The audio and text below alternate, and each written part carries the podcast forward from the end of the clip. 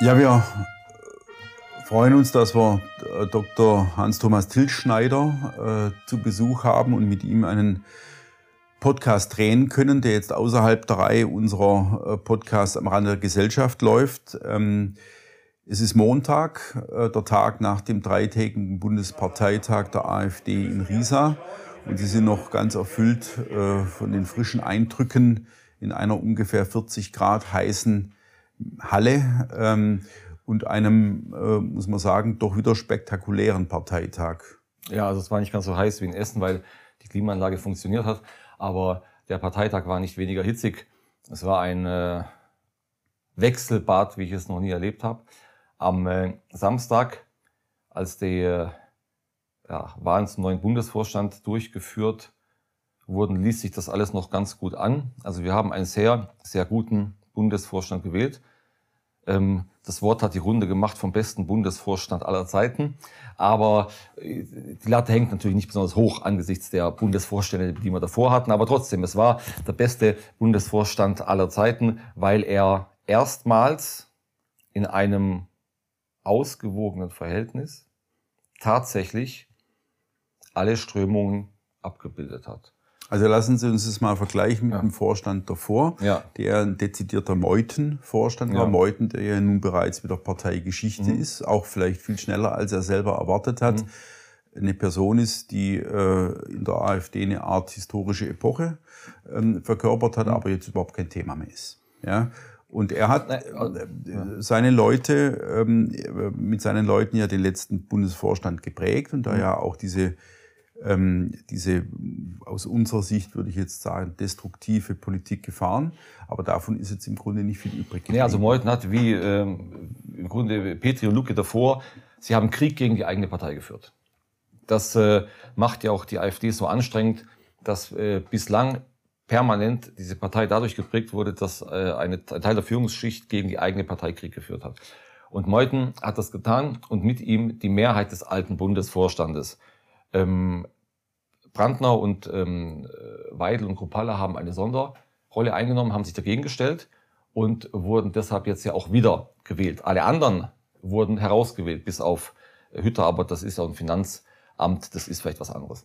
Ähm, jedenfalls äh, hatte ich die Hoffnung am Samstag, dass jetzt dieser Zustand endet des Kriegs gegen die eigene Partei, weil wir erstmals, wie gesagt, Vertreter aller Strömungen drin hatten. Also wir hatten ja nach dem Rauswurf von Kalbitz, nach dem höchst fragwürdigen, juristisch und politisch höchst fragwürdigen Rauswurf, hatten wir keinen echten Vertreter mehr des, des Netzwerks um Björn Höcke, will ich mal sagen, dass äh, ja, 30, 40 Prozent, wir müssen jetzt nicht mit Prozentzahlen hier operieren, aber ein, eine Strömung in der Partei ist. Und diese Strömung ist jetzt erstmals äh, vertreten, würdig vertreten, zum Beispiel mit Christina Baum, die ja sozusagen alle, ja, und, und mit anderen. So. Aber auch die anderen Strömungen sind vertreten. Also es ist ein, ein, ein Vorstand, der einen könnte und Frieden stiften könnte. Ich war am Samstagabend sehr zufrieden und ich bin, am, als ich am Sonntag dann mich aufgemacht habe und wieder nach Riesa gefahren bin, wir waren ja in den Ortschaften drumherum untergebracht, weil Riesa alles ausgebucht war, da habe ich mir in der Früh so gedacht, na ja, wenn jetzt die Partei weniger stressig wird, dann hast du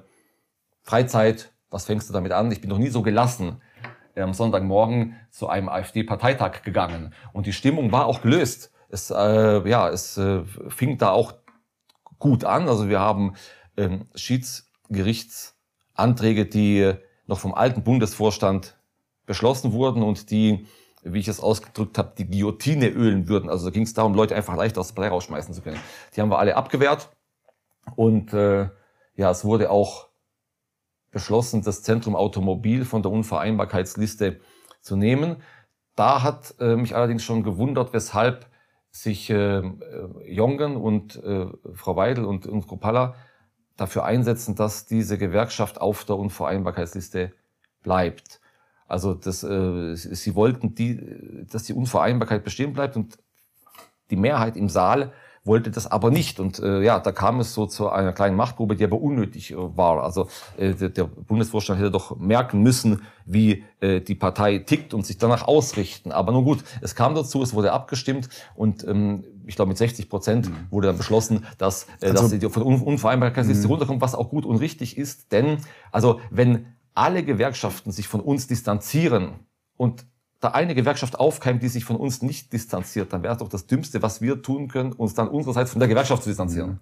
Also im Grunde äh, gab es ja dann im Nachgang Kritik daran, dass man jetzt äh, um eine Gewerkschaft, die aus ein paar hundert Leuten besteht, so ein, so, so ein Aufhebens macht.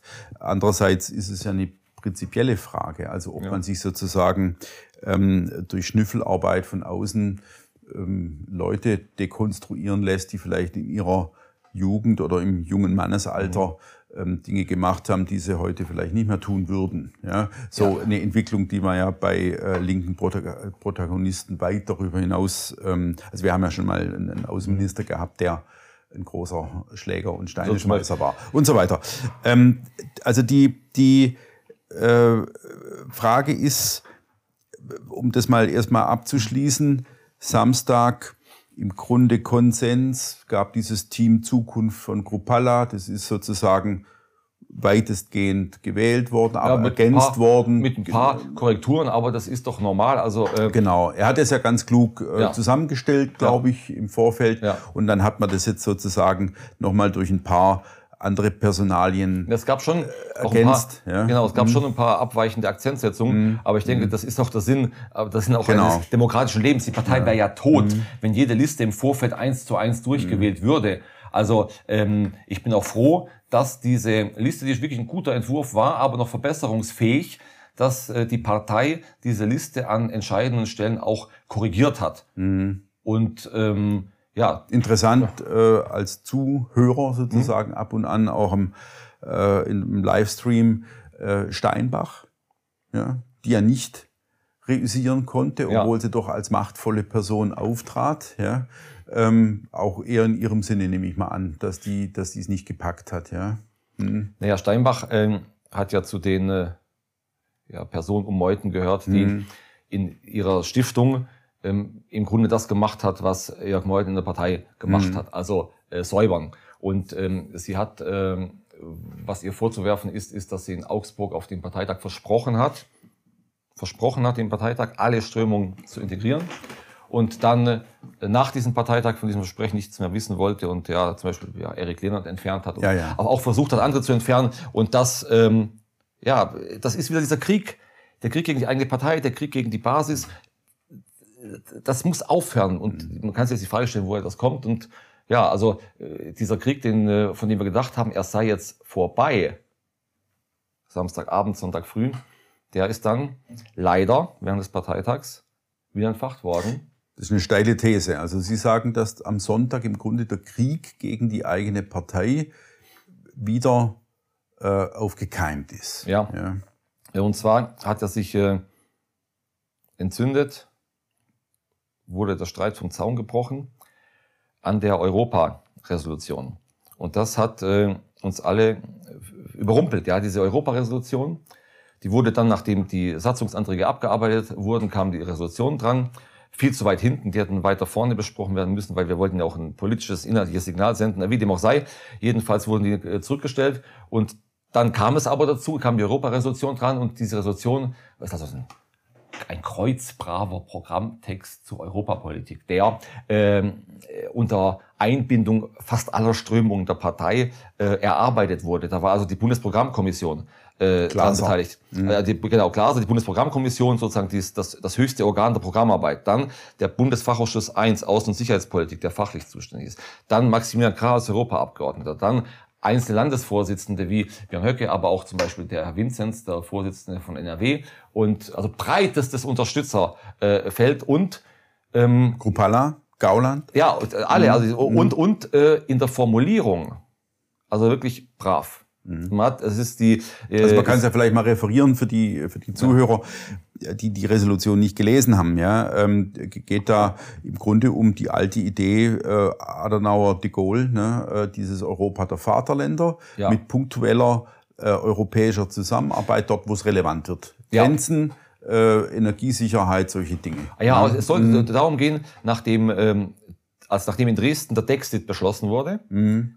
äh, und nachdem wir also erklärt haben, wogegen wir sind und man wirft uns immer vor, ihr seid immer dagegen. Ich halte diesen Vorwurf oft für nicht ganz berechtigt, weil wer äh, gegen etwas ist, ist immer für das Gegenteil. Aber wie dem auch sei, äh, es war jetzt die Stimmung in der Partei, wir müssen formulieren, wofür wir sind. Wir müssen eine positive Vision von unserer Europapolitik mhm. formulieren. Und das sollte diese Resolution tun. Also ein redliches, braves Anliegen, das ausgearbeitet wurde. Und ähm, daran hat sich jetzt der Streit entzündet. Und zwar hat ähm, Frau Weidel angefangen. Sie ist, nachdem Björn Höcke das äh, eingebracht hat, aber auch kurz und ja, äh, konsensfähig, also die sie ist auf maximale Zustimmung formuliert und angelegt, äh, stand auf einmal Frau Weidel auf und kritisiert etwas, äh, ein Satz, in dem davon die Rede war, dass äh, ja, den Globalisten, die Nationalstaaten ein Dorn im Auge sind, so ungefähr.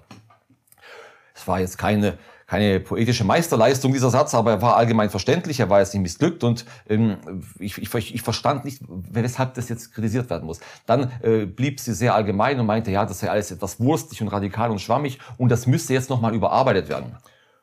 Und dann ging's los. Das war sozusagen der Funke. Dann kam Überweisungsantrag in den Bundesvorstand. Dann hieß es, es war dort schon, es wurde schon besprochen. Dann äh, kamen immer neue Anträge. Äh, dann wurde auf Nichtbefassung, äh, also wurde Nichtbefassung beantragt. Dann wurde darüber diskutiert, ob man darüber diskutieren will. Dann kamen immer neue Sachanträge, so dass die Abstimmung über den eigentlichen Antrag ja, hinausgeschoben werden konnte. Mhm. Die Versammlungsleitung hat ja auch äh, nach meinem Dafürhalten parteiisch agiert. Sie hätte das abblocken können, aber sie hat dieses Spiel mitgespielt, hat lange gewartet. Ja, vielleicht gibt's noch Sachanträge. Ah, da kommt einer. Und die wurden natürlich mit sehr viel Aufmerksamkeit bedacht. Also ich habe schon Versammlungsleitungen erlebt, da wurde sowas abgebügelt. Und ähm, so wurden dann zwei Stunden verbracht. Die Stimmung wurde immer aggressiver, weil die, das, äh, die, die im, im Saal versammelte Partei natürlich gemerkt hat, dass hier eine Abstimmung verhindert werden soll, weil einige von denen, die das jetzt verhindern wollen, befürchten, dass äh, das Ergebnis nicht in ihrem Sinne ist. Ja, es, also äh, es durfte nicht dazu kommen, dass diese Resolution verabschiedet wird. Und äh, so wurde dann Krieg geführt gegen die eigene Partei. Also es war, ein, es war ein, ein, ein, ein äh, ja, schmerzhaftes, eine schmerzhafte Erfahrung zu sehen, wie die Partei, wie so, ein, wie so ein gefesseltes Tier förmlich darum ringt, jetzt endlich abstimmen zu dürfen, damit diese Resolution durchkommt und wie es immer wieder, immer wieder verhindert wird mit, äh, mit äh, Taschenspielertricks, mit Formalia, mit Geschäftsordnungs- und Verfahrensanträgen. Das war unwürdig. War unwürdig und es hat mich also sehr enttäuscht und hat mich dann auch ja, äh, traurig gestimmt. Ähm und das konnte also der, der, der, der neu gewählte, einer von zwei neu gewählten Sprechern, Kupala, der ja. diese Resolution mit unterstützt hat, mhm. ähm, also drunter steht oder glaube ich ja. noch drunter steht als einer der Unterstützer oder auch Gauland als, als Autorität ja. und Ehrenpräsident so im Hintergrund. Ähm, plus die ganzen ähm, Landeschefs, die mit unterschrieben haben, die konnten das nicht verhindern. Ja, ja. Der, der, ja äh, also ich, Kropala hätte es verhindern können, wenn er an das Mikrofon gegangen wäre und ein Machtwort gesprochen hätte.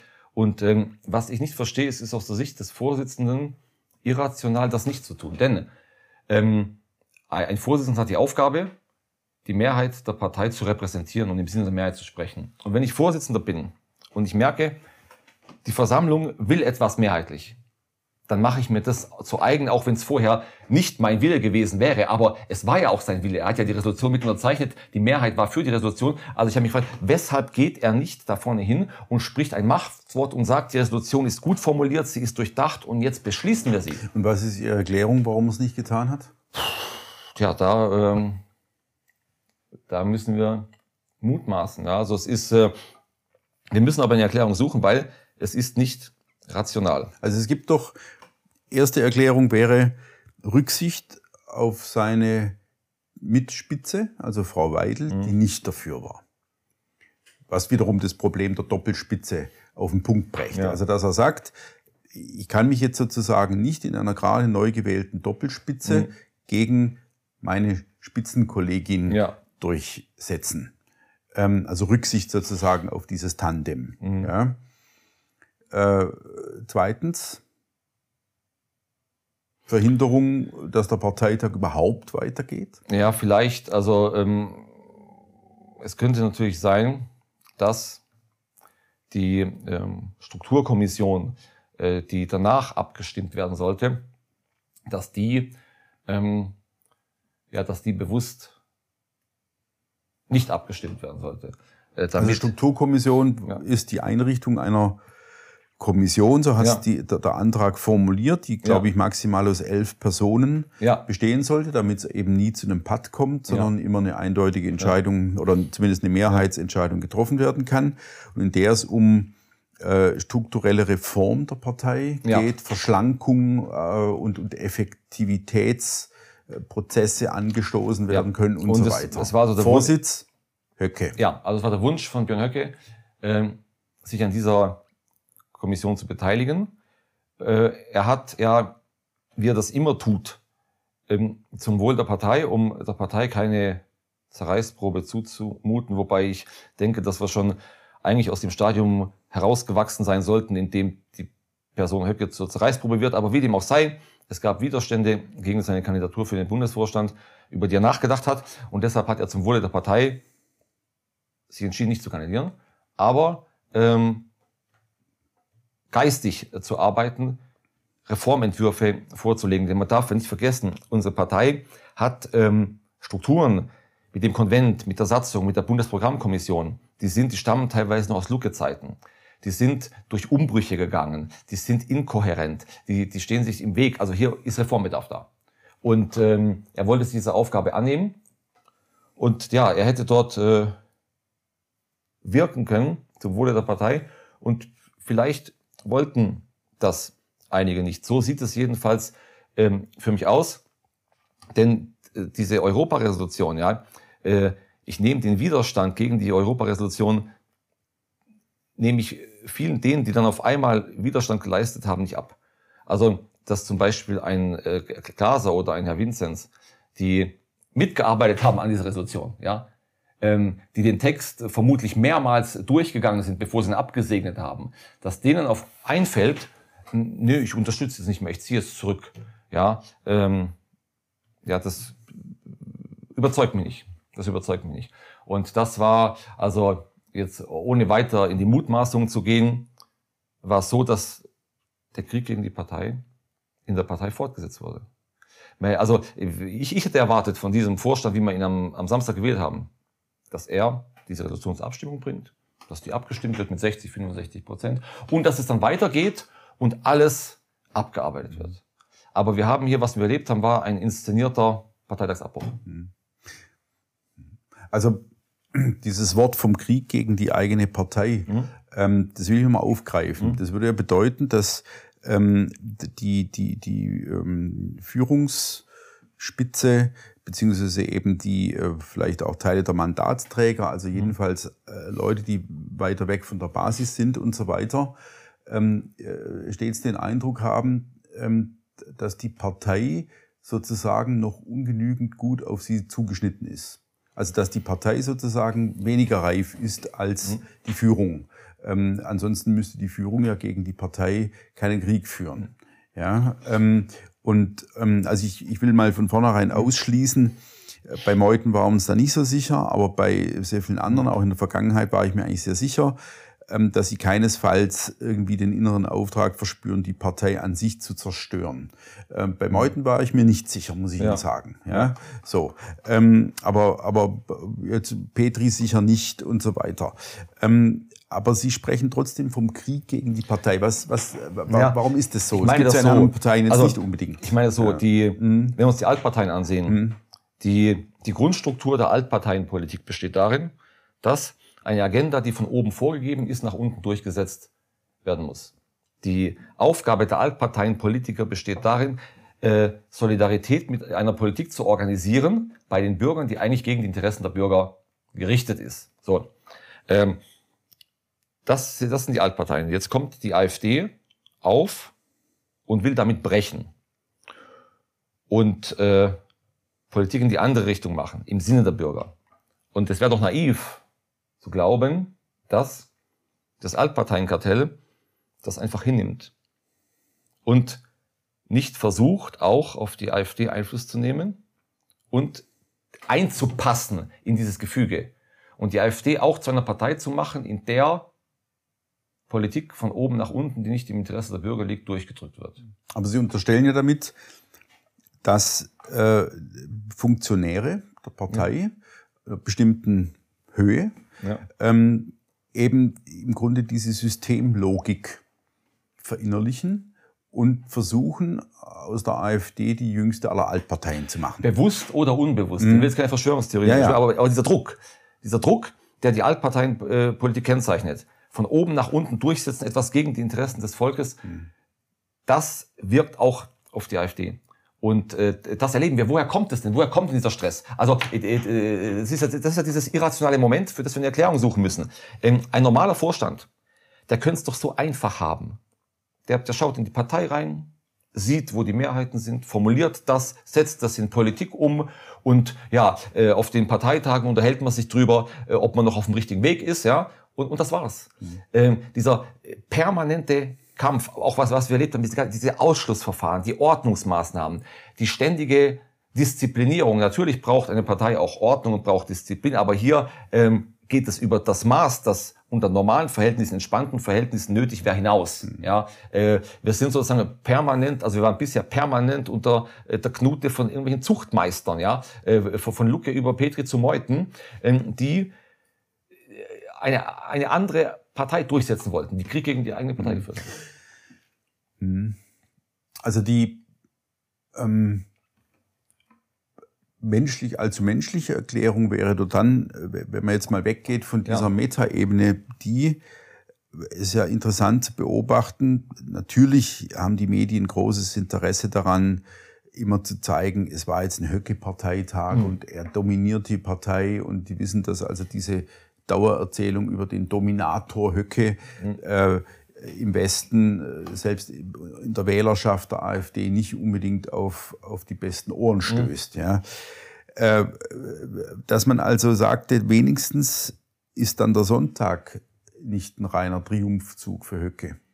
Klar war ja, dass mhm. er die Europaresolution vor allem mitformuliert ja. hat. Ich glaube in Zusammenarbeit mit dem Professor Neuhoff heißt ja. der, ne? Ja, der ja eigentlich Meutist ist von der Herkunft her, aber eben gemerkt hat, wie gut man letztlich doch ja. mit Höcke inhaltlich zusammenarbeiten das kann. ist ein kluger Mann. Ja, ein kluger Mann und der, der diese Berührungsängste eben äh, mehr als überwunden hat, sondern ja. gesagt hat, jetzt machen wir hier mal saubere Sachpolitik. Ja. Aber klar, Meuthen hat ja auch keine Sieg, Berührungsängste. Ich sagen, äh, wir müssen aufhören damit, Meuthen hat ja auch keine Berührungsängste. Der war ja auch hier, der war auf dem Küffhäuser und so weiter. Der, der hatte hat, halt dann irgendwann eine andere als, Agenda. Der hat Kalbitz als mhm. intellektuellen Feingeist gelobt, um mhm. ihn zwei Jahre später als Rechtsextremist zu verdammen. Wir sind ja im so. Bereich der Beliebigkeit, ja, aber. Ich meine nur, also ja. zu sagen, man, man, man, man gewinnt äh, die Abstimmung über das Zentrum Automobil, man ja. gewinnt die Abstimmung über die Europaresolution ja. und dann am Ende gewinnt man noch die Abstimmung über die Strukturkommission. Da wären das im Grunde jetzt, jetzt mal äh, locker ausgedrückt, mhm. so eine Art äh, Ex-Flügel äh, oder wenigstens Höcke-Festspiele gewesen. Ja? Und dem jetzt mal einen Riegel vorzuschieben, zu sagen, ihr habt da euren Teil geerntet, mhm. jetzt lasst uns mal den Sonntag mal äh, nicht mit weiteren Erfolgen beenden, sondern ähm, so Spekulation. Ja, ich also war gut, nicht dabei. Kann sein, aber mhm. es ist, ähm, ich meine, äh, es ist nicht so, denn in diesem Bundesvorstand sind vielleicht, wie soll ich sagen, drei bis vier Personen dem Netzwerk um gehört ja. zuzurechnen. Ja. Die anderen kommen aus anderen Ecken. Ja. ja. Wir haben JA-Vertreter. Wir haben also sind aber ist, nicht so destruktiv eingestellt wie der, der letzte Vorstand. Ja, es ist breit, es ist breit aufgestellt. Also von, von sozusagen Höcke durch ja. kann überhaupt keine Rede sein. Das ist Unsinn, ja. Ähm, und es kann aber schon sein, dass äh, das eine Motivation war bei denen, die den Streit vom Zaun gebrochen haben. Aber dann muss ich sagen, ist der Schuss nach hinten losgegangen. Ja. Denn der Schaden, der dadurch entstanden ist, ja, der ist, der ist äh, ja, zehnmal, zehnmal größer als der Schaden, der dadurch entstanden wäre, dass die Presse, was eh schreibt, die schreiben es doch eh äh, Höcke durch ja, schon immer, ähm, unabhängig davon, was passiert ist mhm. am, am Sonntag.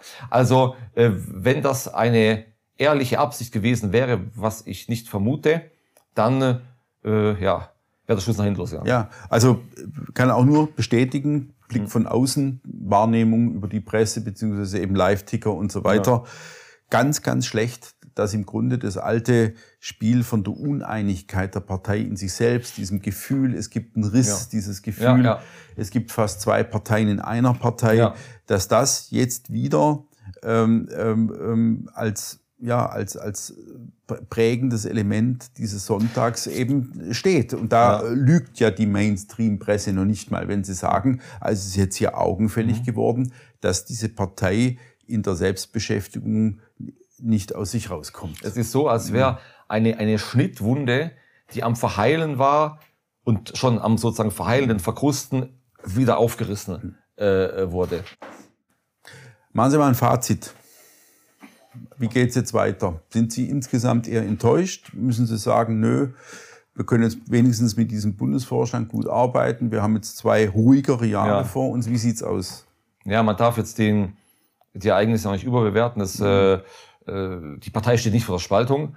Ich hoffe, ich hoffe, dass äh, der Bundesvorstand lernt, dass er sich als lernfähig erweist, dass diejenigen, die das jetzt zu verantworten haben, den Schaden sehen, den sie angerichtet haben und in Zukunft anders agieren. Äh, darauf arbeite jedenfalls ich hin.